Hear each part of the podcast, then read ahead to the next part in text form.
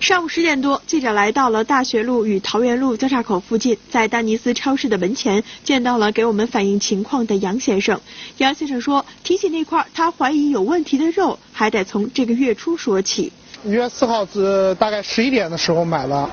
呃呃，我都放到车里边了，放车里边就是晚上回去，呃，就是自己做着吃嘛。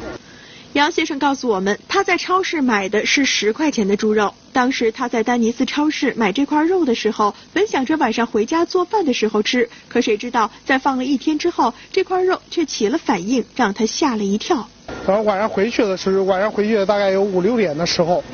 呃，我把这个东西拿出来放到厨房里边没看，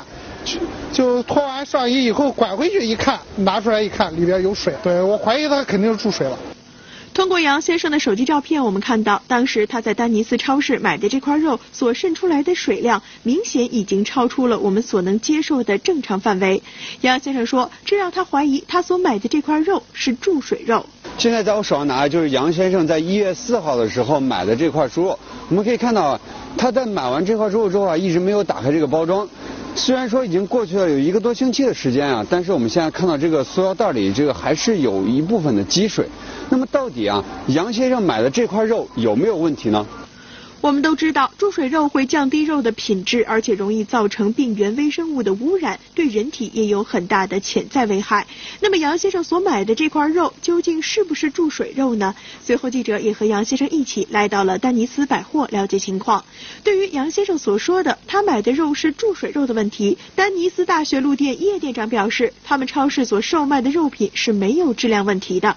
正规的国家，我们正规渠道进的，而且有检验的合格的票据，这些是我们提供给食药局的都有，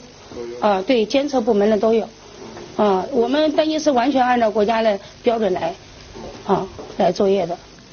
叶店长表示，他们超市所进的每一批肉都有相关的肉品合格证明，每一批肉在进入超市之前都有检测。随后，记者也在叶店长的带领下见到了一月十一号的肉品检测证明。叶店长说，至于一月四号的肉品检测证明，由于杨先生的情况，目前已经送到食品药品监督管理局。他还说，像杨先生所购买的肉品是属于较为容易吸收水分的部分，出水属于正常现象。而杨先生并不赞同叶店长的说法，同时他也提出了自己的要求。呃，我的想法就是叫他给我写个书面的道歉信。